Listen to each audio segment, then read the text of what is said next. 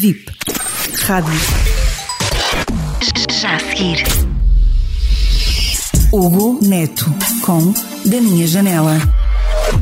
Um dos temas que estará na ordem do dia nos próximos anos é o da democracia digital. Num mundo em que a presença do digital nas nossas vidas é cada vez maior, faz sentido tentarmos compreender a importância das redes sociais e do digital nas nossas democracias. Quais os impactos, quais os perigos e que possíveis caminhos estão ao nosso alcance para a salvaguarda do sistema democrático? As redes sociais são hoje imprescindíveis e aproximam ou reaproximam amigos e familiares mas são também terreno fértil para as fake news e, fruto dos algoritmos que as estruturam, são também instrumento da polarização e radicalização políticas. A experiência das eleições americanas, o Brexit ou o fenómeno Bolsonaro no Brasil não podem ser vistos como realidades distantes. A Europa tem de preparar a defesa dos seus valores civilizacionais e a defesa da democracia. Nestes novos tempos, será no digital que grande parte deste combate terá lugar a promoção da democracia digital com novas formas de participação política, novos espaços de interação entre eleitos e eleitores